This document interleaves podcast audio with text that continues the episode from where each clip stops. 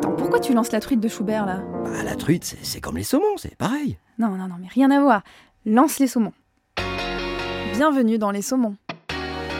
Le podcast qui donne la parole à celles et ceux qui vont à contre-courant. J'étais géographe et au gré de mes euh, besoins de bibliographie pour faire mes cours, j'ai découvert qu'en Angleterre, une personne se présentait comme le seul au monde à faire des globes terrestres à la main. Et j'ai trouvé ça dingue. Dans cet épisode des Saumons, je vous propose de faire une visite sonore de la manufacture Globe Sauter en compagnie d'Alain, qui est l'unique fabricant français de globes terrestres artisanaux. Il nous explique comment il en est arrivé à exercer ce métier si particulier et de quelle manière il fabrique ses globes, tous uniques et personnalisables. C'est parti pour une immersion au cœur d'un atelier pas comme les autres. Bonjour Alain, Bonjour. merci de me recevoir dans ton, dans ton très bel atelier, ta très belle manufacture de globes terrestres qui s'appelle Globe Sauter. Euh, Est-ce que tu peux nous expliquer ce, ce que c'est qu'une manufacture de globes terrestres Alors, manufacture de globes terrestres, on a le mot manufacture qui nous aide un petit peu, c'est fabriquer euh, à la main. Et de globes terrestres, ben parce qu'ici on passe notre temps à fabriquer des mondes, à faire des tours du monde, euh, d'une manière un petit peu spécifique. Euh, depuis le 16e, 17e siècle, on fabrique des globes. Le métier a disparu au Mhm. début des années 1960 à peu près.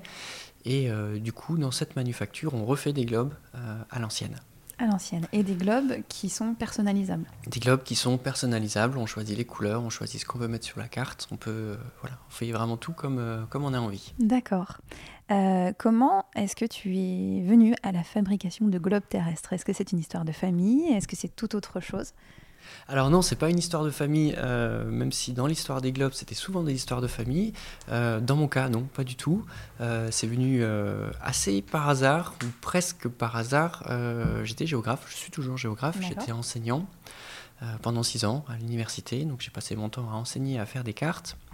Et au gré de mes besoins de bibliographie pour faire mes cours, j'ai découvert qu'en Angleterre, une personne se présentait comme le seul au monde à faire des globes terrestres à la main. Et j'ai trouvé ça dingue, en fait, parce que je m'étais même jamais posé la question de comment est-ce qu'on fabrique un globe. hein. Vous savez, c'est un peu comme les coquillettes, on mange des coquillettes, on ne sait pas comment c'est fait, le petit truc au milieu. Et bien là, c'était pareil, un globe mince, comment c'est fait? Et du coup, le week-end est arrivé, je me suis dit challenge, j'essaye d'en faire un, pour, comme ça, pour de rire. Et en faisant ce premier globe, ça a allumé des choses au fond de ma tête, ça a mis des choses ensemble. Et je me suis dit, bah en fait, c'est ça que je veux faire dans ma vie. Donc c'est parti de là. D'accord. Combien euh, de manufactures, tu parlais de, ce- de cet homme en Angleterre, combien de manufactures euh, existent comme cela en France euh, et dans le monde?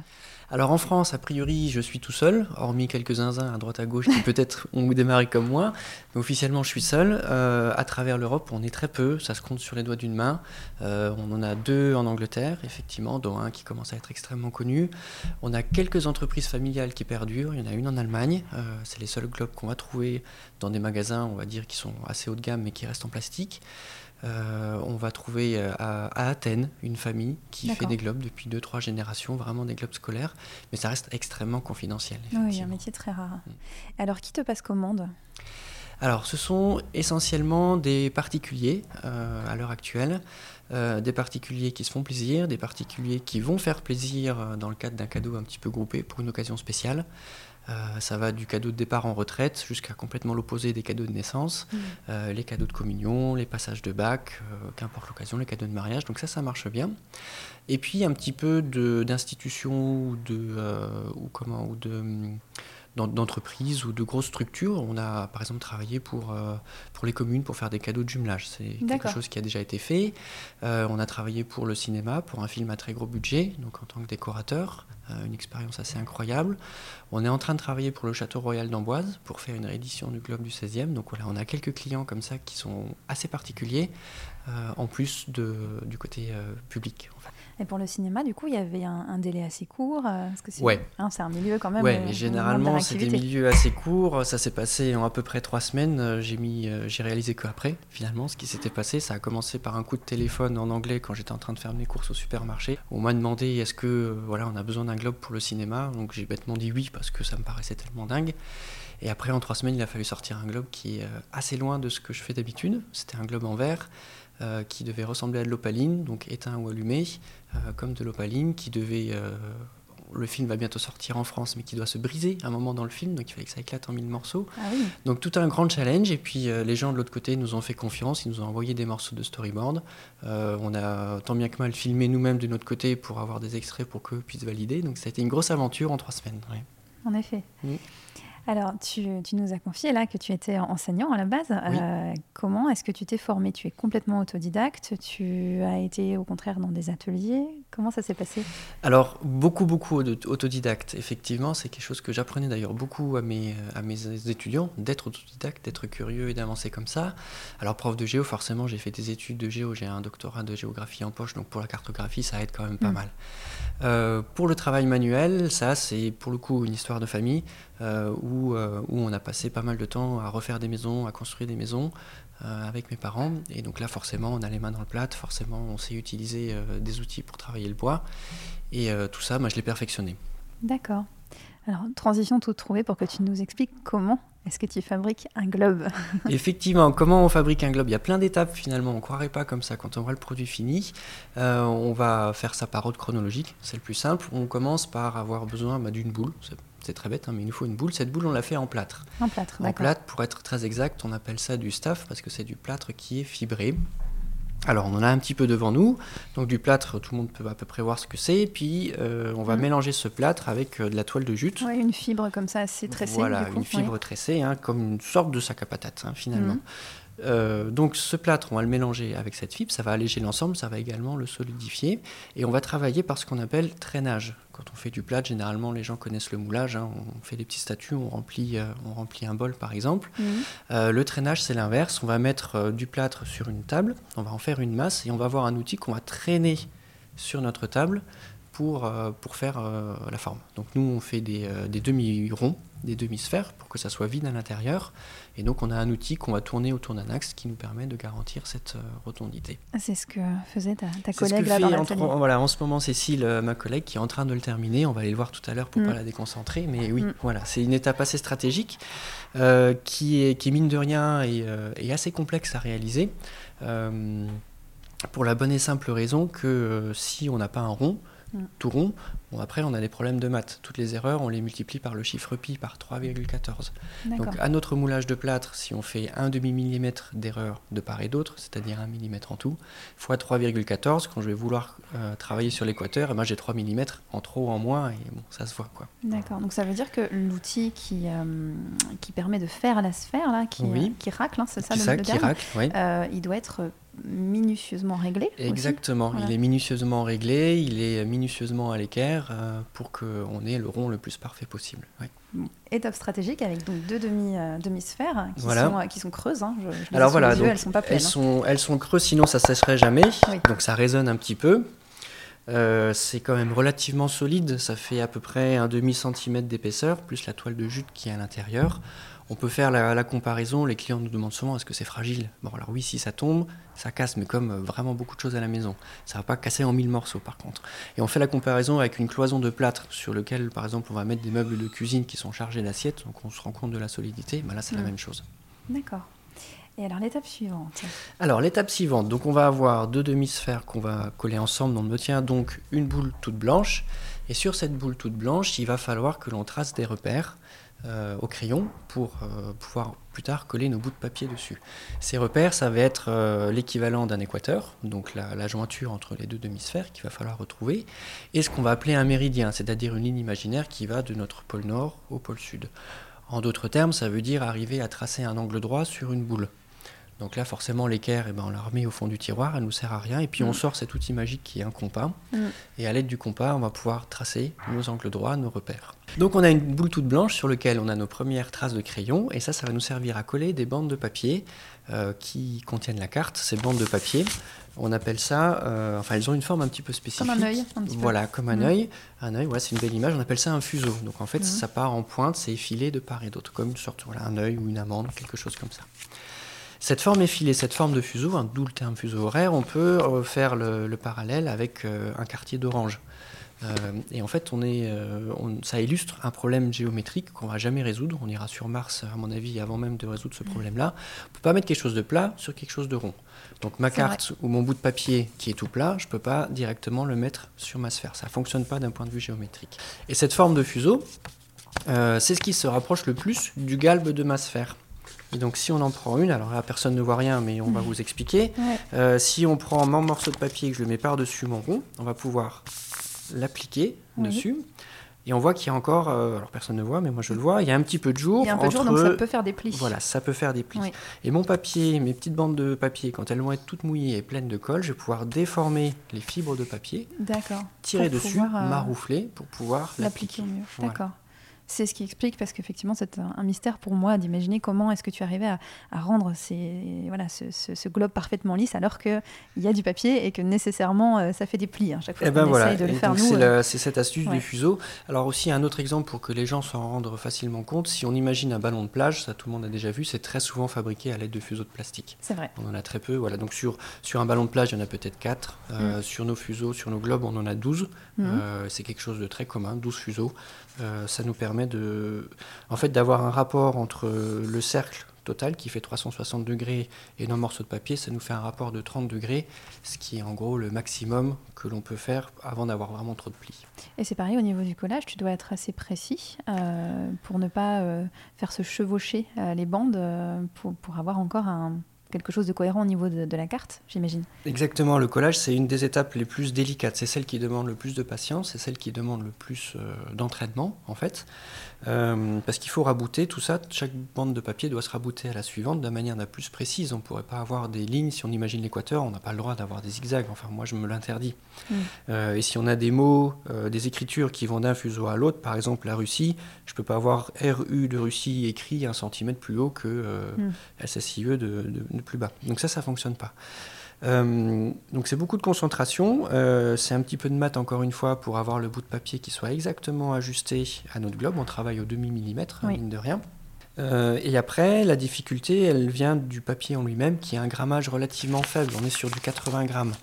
Euh, c'est quasiment du papier brouillon qu'on pourrait utiliser dans. Voilà, ça peut pour un Mm. petit peu donner une ordre d'idée. Si c'est plus épais, ça devient très compliqué de déformer le papier. Euh, et du coup, là, on est sur quelque chose de faible. Quand c'est tout mouillé et plein de colle, ça a juste une seule envie, c'est de se déchirer. Et donc, comme nous, on va vraiment, lui, on lui tire un peu sur le nez quand même à notre papier pour Mm. pas qu'il y ait de plis. Et ben, il faut pas qu'on tire de trop. Il faut qu'on tire juste assez pour pouvoir rabouter tout ça. Donc, c'est un, un- jeu de patience. euh, avec le clou de la patience, le clou du spectacle, ça va être de coller le tout dernier morceau, parce que ce Mhm. tout dernier morceau doit se coller bien évidemment à l'avant-dernier, et il doit parfaitement se coller au tout premier. Et Et oui, donc c'est là où à chaque fois on serre un petit peu les fesses, on se dit mince, est-ce qu'on a réussi, est-ce qu'on n'a pas réussi? Il y a toujours un peu d'aléatoire. ouais, effectivement. D'accord. Donc euh, le collage, euh, un temps de séchage assez court? Un temps de, sécha- de Au séchage, non, finalement assez long. En fait, on utilise une colle euh, à l'amidon, c'est une colle de reliure, Oui. euh, qui est très traditionnelle en reliure, euh, et puis qui nous permet de garantir la réversibilité de- du produit. Donc on, on en parlera peut-être après, mais l'ensemble des globes peuvent être restaurés, en tout cas sont faits dans une optique de restauration. Donc on n'a pas des colles qui sont euh, figées, on ne peut pas utiliser la super par exemple. Oui. Donc du coup, on est obligé d'attendre que cette colle elle sèche vraiment, euh, puisque l'étape d'après, ça va être la peinture à l'aquarelle, et qui dit aquarelle dit beaucoup d'eau. Et Mm. donc si on met beaucoup d'eau sur nos papiers qui viennent juste d'être collés euh, à l'amidon, eh ben, on, on décolle tout en fait. Oui, j'imagine bien. Donc peinture à l'aquarelle, Voilà, euh, dans des teintes qui sont choisies pour le coup par le client, hein, là j'imagine, mais on reparlera de la personnalisation après. Mhm. Euh, combien de temps tu mets à peindre un globe euh, Alors ça doit dépendre de sa taille, mais en moyenne? Oui, ah oui, alors il y a un lien direct avec la taille. On en a un devant nous qui fait 30 cm de diamètre, 32 pour être exact, Mhm. Euh, ce qui est déjà un gros ballon de basket. Là, il y a à peu près 4 heures de peinture. Est-ce qu'il y a une étape après la peinture Après la peinture, oui, on a une étape euh, qui consiste à poser un vernis dessus, qui va permettre de protéger le globe euh, de plein de choses. Ça va protéger le globe, le papier, les pigments des UV. On a un vernis spécial qui va protéger les UV, qui va aider en tout cas à la protection. Et surtout, ça va protéger des traces de doigts. Parce que faire un globe qu'on poserait sur une étagère sans avoir le droit de le Mm. toucher, je trouverais ça très très très dommage. Donc on met plusieurs couches de vernis pour avoir un objet qu'on peut vraiment utiliser en tant que globe. On peut le manipuler et on incite les gens à le manipuler. Même les doigts pleins de confiture au petit Mm. déjeuner, on peut toucher notre globe, un coup d'éponge et puis voilà. D'accord. Et, euh, et j'imagine aussi que tu travailles euh, les supports de tes globes. Oui, oui, oui, oui. c'est une étape où j'ai pris beaucoup de plaisir finalement à dessiner ces supports. On, on a beaucoup de supports qui existent hein, dans les musées. C'est des choses très classiques. C'est souvent des choses où le bois ou en tout cas la structure prend plus de place que le globe en lui-même. Et ça, ça me gênait. Euh, donc j'ai fait pas mal de recherches et j'ai pas mal dessiné sur des supports où le globe est mis en première partie et le, le support vient seulement après. Mais effectivement, on a un petit atelier de menuiserie d'ébénisterie dans, dans la manufacture qui nous permet de réaliser tout ça. Alors, euh, j'avais une autre question qui concernait le choix de- des matériaux que tu Mhm. utilises. Euh, comment est-ce que tu comment est-ce que tu les choisis? Comment est-ce que tu les sélectionnes? Alors, euh, on va dire qu'il y a eu, euh, dans toutes les étapes, euh, il y a eu une première sélection qui s'est faite un petit peu par défaut et puis qui s'est faite de manière très très empirique. ce qu'on n'a pas dit, c'est qu'on n'a nulle part où on apprend à faire un globe terrestre. moi, en gros, il m'a fallu un an et demi de temps de loisirs, le soir, les week-ends, beaucoup beaucoup de temps, mmh. pour avoir un produit qu'on va dire présentable, pas du tout vendable, hein, mais présentable. Euh, et là-dedans, le choix et la, découverte des matériaux qui vont bien, ça a pris beaucoup, beaucoup de temps. Euh, j'essaye le plus possible de travailler local euh, et j'essaye le plus possible de travailler avec des produits qui viennent de France, puisqu'on a une industrie et un artisanat et des, producteurs qui sont très très bien en France et je vois pas l'intérêt d'aller chercher à bas mhm. coût plus loin. le plâtre, c'est une, une, entreprise extrêmement connue en France qui fournit les professionnels, qui nous fournit également nous. Euh, le papier, on a un fournisseur français également. C'est un papier qui n'a pas été facile à trouver parce que euh, un papier mouillé, ça change de dimension. Mm. Dès qu'il est mouillé, il s'étend. Euh, je disais avant qu'on travaille au demi-millimètre, donc un papier qui bouge dans tous les sens, nous, on n'arrive plus à faire. Donc là, on a un papier qui est, qui est assez spécifique dans ce sens-là. on a la chance d'avoir en France des pigments aquarelles, une marque de peinture aquarelle et des marques de fabricants de pinceaux euh, qui sont français, qui sont euh, en Bretagne, à Saint-Brieuc, euh, et qui font le top du top de ce qu'on peut trouver dans le monde. Donc là, sans aucun souci, on va, se, on va se fournir chez eux avec grand plaisir. c'est un savoir-faire qui est très riche, qui, mhm. qui, est là depuis très longtemps, et voilà, nous, ça colle tout à fait avec, avec notre ambiance. et concernant le, le, bois, on va essayer de se fournir là aussi en local, le plus local possible. Donc on utilise principalement du hêtre en essence, du hêtre et du chêne.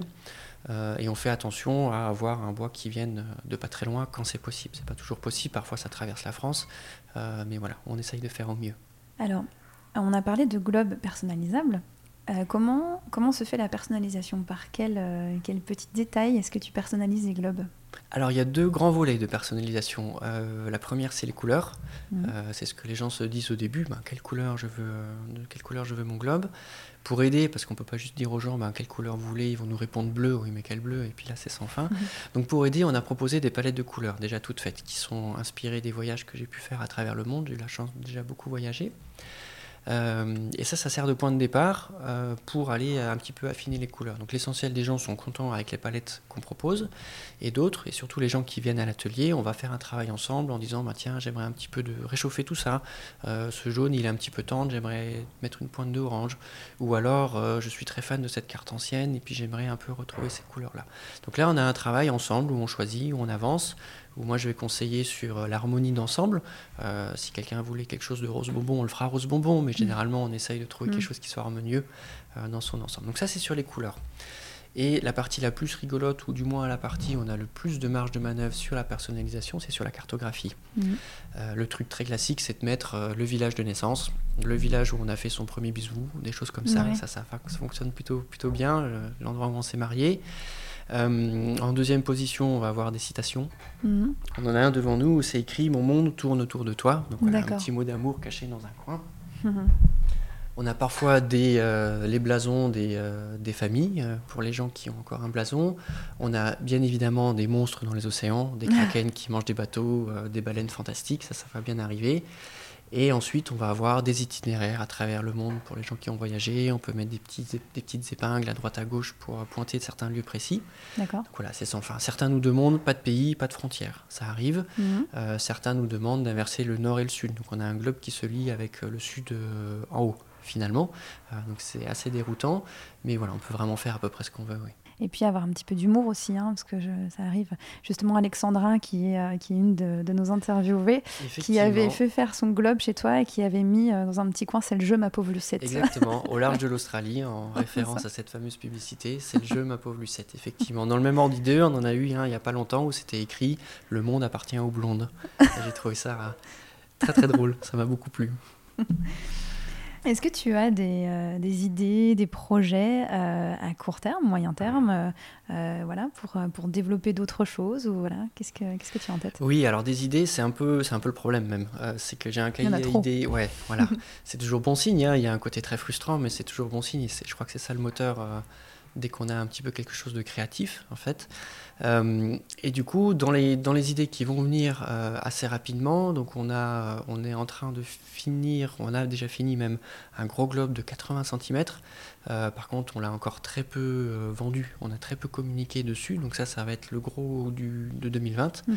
Euh, on a vendu les premiers, bien évidemment, pour un petit peu nous aider, et on va pouvoir démarcher des grosses structures. On est en train de démarcher les ambassades, on est en train de démarcher les grands hôtels, parce que là, on est sur des pièces qui sont conséquentes. hein, Oui, au-delà du, monumental. Mhm. voilà, au-delà du tarif, c'est le, c'est le volume hein, que ça représente. Donc ça, c'est à très court terme. Ça va être pour 2020. Euh, dans les autres projets euh, que j'aimerais mettre en route en 2020, on verra. Euh, c'est un partenariat avec notre fameux horloger de Besançon, Philippe Lebru. On aimerait bien faire un planétarium, donc un, un système à la fois mécanique et peut-être électrique, on ne sait pas, d'une terre qui tourne sur elle-même en 24 heures. Donc en fait, lié horlogerie et, et terre, ce, qui, Mhm. ce qui est même la base de l'horlogerie hein, finalement.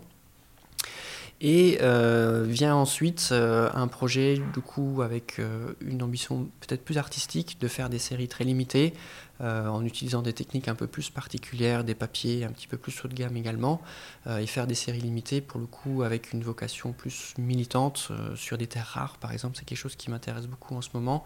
Voilà, de faire des globes qui interpellent sur une situation spécifique et qu'on pourrait retrouver en collection dans des galeries ou dans d'autres lieux d'exposition. D'accord. Alors, euh, pour les, personnes qui souhaiteraient te passer commande, peut-être que là, les gens se disent, oh là là, c'est un travail assez exclusif, euh, haut de gamme. Euh, Est-ce que c'est abordable? Donc, alors, tu peux pas donner évidemment un tarif comme ça parce que ça dépend de tellement de paramètres, mais Mhm. on va dire, on- peut s'offrir un globe chez toi à partir de quel, euh, de quel prix?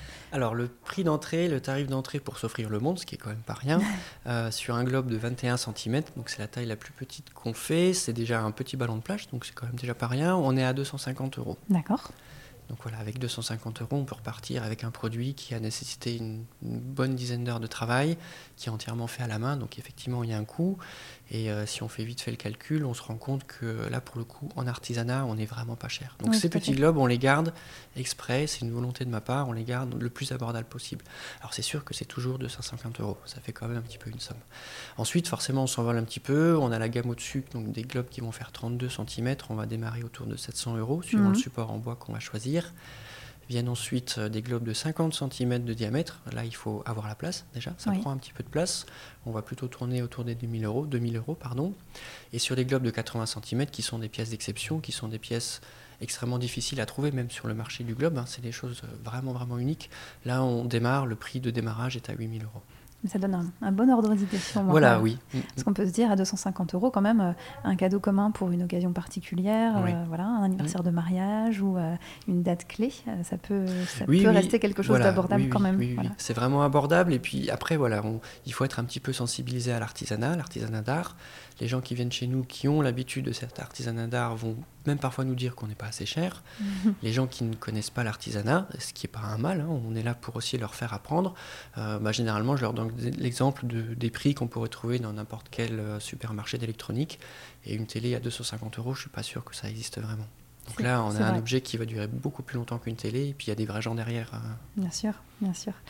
Euh, alors, quel est le, le délai pour, euh, pour avoir son, son globe À partir du moment où on passe sa commande Alors, le délai, on est un peu victime de notre succès. On fait le maximum avec Cécile. Le délai, on est à 6 mois en ce moment. Donc, Six si mois. vous commandez euh, aujourd'hui, on est fin janvier. Euh, en juillet, on peut espérer avoir un globe. Oui, donc c'est voilà, aussi quelque chose à savoir. C'est quelque chose à savoir. Alors, on a des oui. très belles cartes cadeaux à, à- à donner Oui, pour c'est avoir vrai. quelque chose à diffuser, à, à déballer surtout. Bonne Euh, donc, qui sont à partir, réalisés à partir d'une aquarelle originale. Donc, on a déjà un petit peu une idée. Mais oui, il faut être patient. La Terre se fait pas en, en un jour. Oui, c'est normal, Mm. mais euh, voilà, c'était pour avoir la, la bonne information. Et euh, alors, on passe commande euh, en te contactant soit par euh, ton site internet, Globesauter, c'est Exactement. globesauter.com.fr. .fr, Globesauter. www.globesauter.fr. Voilà, Donc sur le site internet, vous allez retrouver l'ensemble des collections, l'ensemble des couleurs déjà, ce qui vous permettra de voyager un petit peu, un petit mode d'emploi sur comment est-ce qu'on passe commande, et puis après on va discuter de tout ça par mail ou par téléphone. Si vous êtes à Besançon ou pas loin de Besançon, on peut aussi se contacter, prendre rendez-vous pour venir à l'atelier. Euh, et si vraiment vous êtes pressé et que vous voulez un globe là tout de suite maintenant, eh ben, il faut filer à la boutique Utinam à Besançon, euh, face au musée du temps, et puis c'est les seuls à avoir un tout petit peu de stock, donc là ils peuvent vous dépanner. dans ces cas-là, bon, c'est pas un globe personnalisé en revanche. Du voilà. coup, il ne sera pas personnalisé, mais il est là tout de suite. Mais il est là tout de suite, Mm. d'accord. Euh, ce que je te propose, c'est qu'on se balade un petit peu dans, dans l'atelier. Avec plaisir. On va démarrer du coup par le plâtre. Ouais, si c'est Hop. possible. On vient squatter un coup chez toi. Alors, ouais, on a tout. Ok.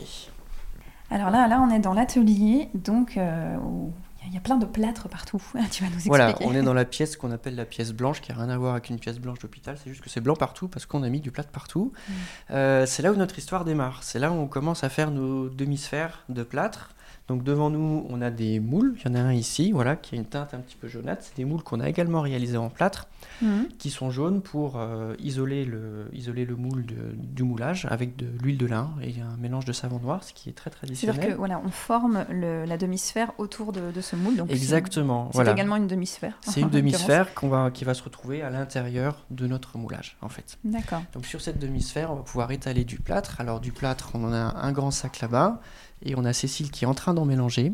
Voilà, donc on commence par mettre de l'eau et ensuite on met du plâtre, c'est ce qu'on appelle gâcher euh, du plâtre, jusqu'à une certaine consistance, en fait, où là on a... on- C'est un petit peu aussi de l'entraînement, hein. on a différentes consistances à avoir suivant l'étape du... euh, de notre moulage. Donc là, on est en phase de ce qu'on appelle finition et on essaye de faire une sorte de pâte à crêpes euh, assez légère qui permettra d'avoir un, un, un produit, un- comment, une, une surface vraiment tendue euh, au-dessus de notre plâtre. Vous faites plusieurs couches hein, de plâtre pour obtenir votre Voilà, on fait, plusieurs, on fait plusieurs couches de plâtre. On en a ici devant nous, on a une étape intermédiaire. Voilà, donc ça gratte un petit peu, ça craque. Donc là, on a juste la toile de jute qui est noyée dans le plâtre, donc ça nous fait quelque chose de très très difforme. Oui, très brut. hein. Mm. très brute. Et par-dessus, on va venir ajouter du coup du plâtre sans toile de jute pour avoir quelque chose de relativement lisse qui va nous faire de l'épaisseur. Et la toute dernière étape, c'est donc de mettre cette, euh, ce plâtre très très liquide, ce plâtre de finition euh, par-dessus. Donc là, la demi-sphère, elle est posée sur une plaque de bois. Voilà. Et Cécile est en train de prendre l'outil Mhm. qui est un petit peu difficile. C'est comme une grande lame de rasoir. euh, Voilà, c'est une grande lame de rasoir arrondie. Dur de, le, voilà, Voilà. dur de la définir. Effectivement, c'est une lame de rasoir arrondie. En fait, c'est un profil de demi-sphère. On a un quart de cercle en forme de lame de rasoir. Mhm. Et donc on a, au travers de notre moule, on a une tige qui va traverser à l'équerre. Et cet outil va se brancher Sur sur la la, tige. Et ça va nous permettre, l'outil racle en fait la Voilà. pour la, la rendre parfaitement lisse. exactement, on racle, le terme exact, exact pardon, c'est on traîne. On traîne notre forme, d'où le terme euh, traînage. Et là, on a quelque chose qui ressemble à un très joli gâteau, finalement. On est, un vrai. petit peu comme dans une cuisine. hein. On a un, un très joli blanc manger euh, qu'on va tranquillement laisser euh, sécher. Et donc une fois que c'est sec, ces deux demi-sphères, on va venir les coller ensemble. Voilà, donc elles vont, elles vont venir parfaitement se jointer. On va faire un petit joint de colle en plus pour bien les tenir. Et la toute dernière étape, ça va être de poncer très légèrement euh, notre, notre structure. Donc on va poncer très légèrement pour avoir l'état de surface le plus lisse, le plus lisse possible, parce que le papier, qui est très fin, va reprendre chacune des aspérités. Alors, on peut retourner dans le début de l'atelier où il y avait, euh, il y avait finalement le, le showroom avec les, les échantillons. Effectivement, voilà.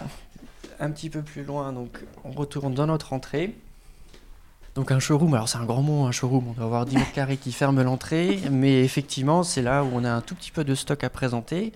On a très peu de stock et donc ceux qui sont là, c'est souvent d'ailleurs un petit peu des pattes cassées, on a souvent un petit peu des ratés, mais qui nous permettent quand même de montrer aux gens euh, Mhm. les tailles et les couleurs. Donc là on est devant les différents échantillons. qui ont tous un nom. Ils ont tous un nom, ces échantillons. Alors là, c'est c'est le géographe qui s'est un petit peu amusé. hein. On a par exemple le Kaibarian.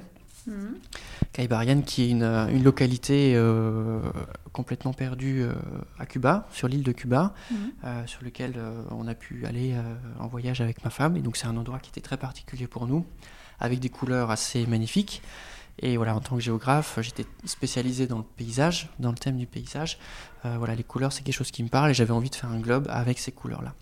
Donc on a Kaibarian, on a Iroise, euh, pour Mhm. être un petit peu quand même en France, avec des couleurs euh, très bretonnes. Ce fameux glas, hein, ce fameux bleu qu'ils ont inventé, ils ont même déposé une marque pour euh, nommer Mhm. cette couleur.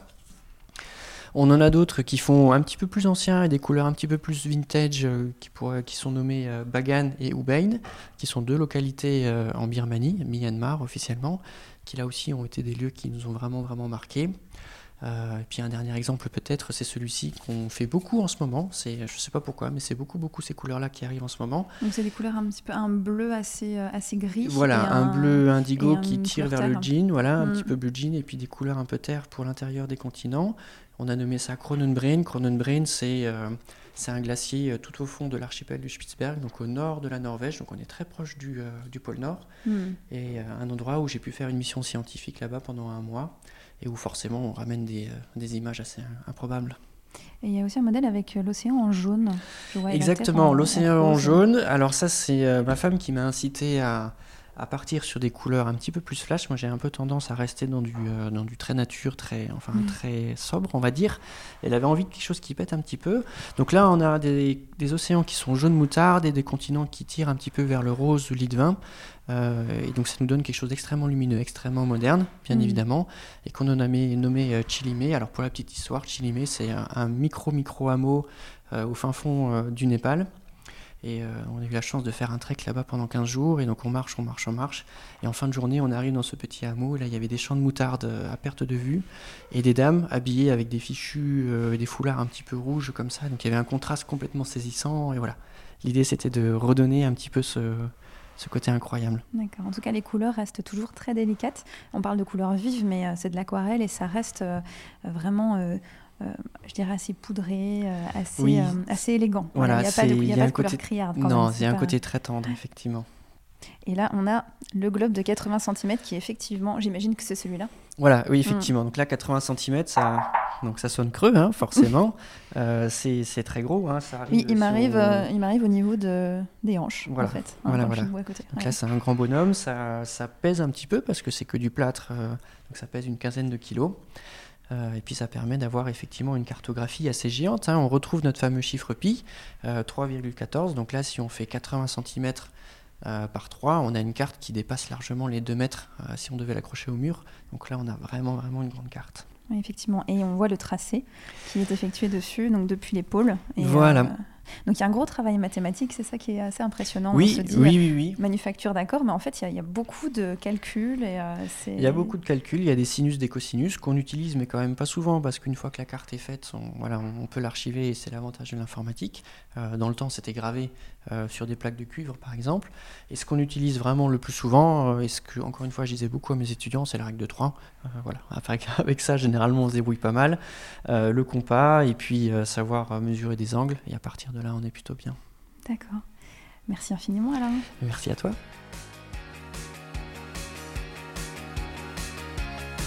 Je vous retrouve très vite pour un nouvel épisode des Saumons.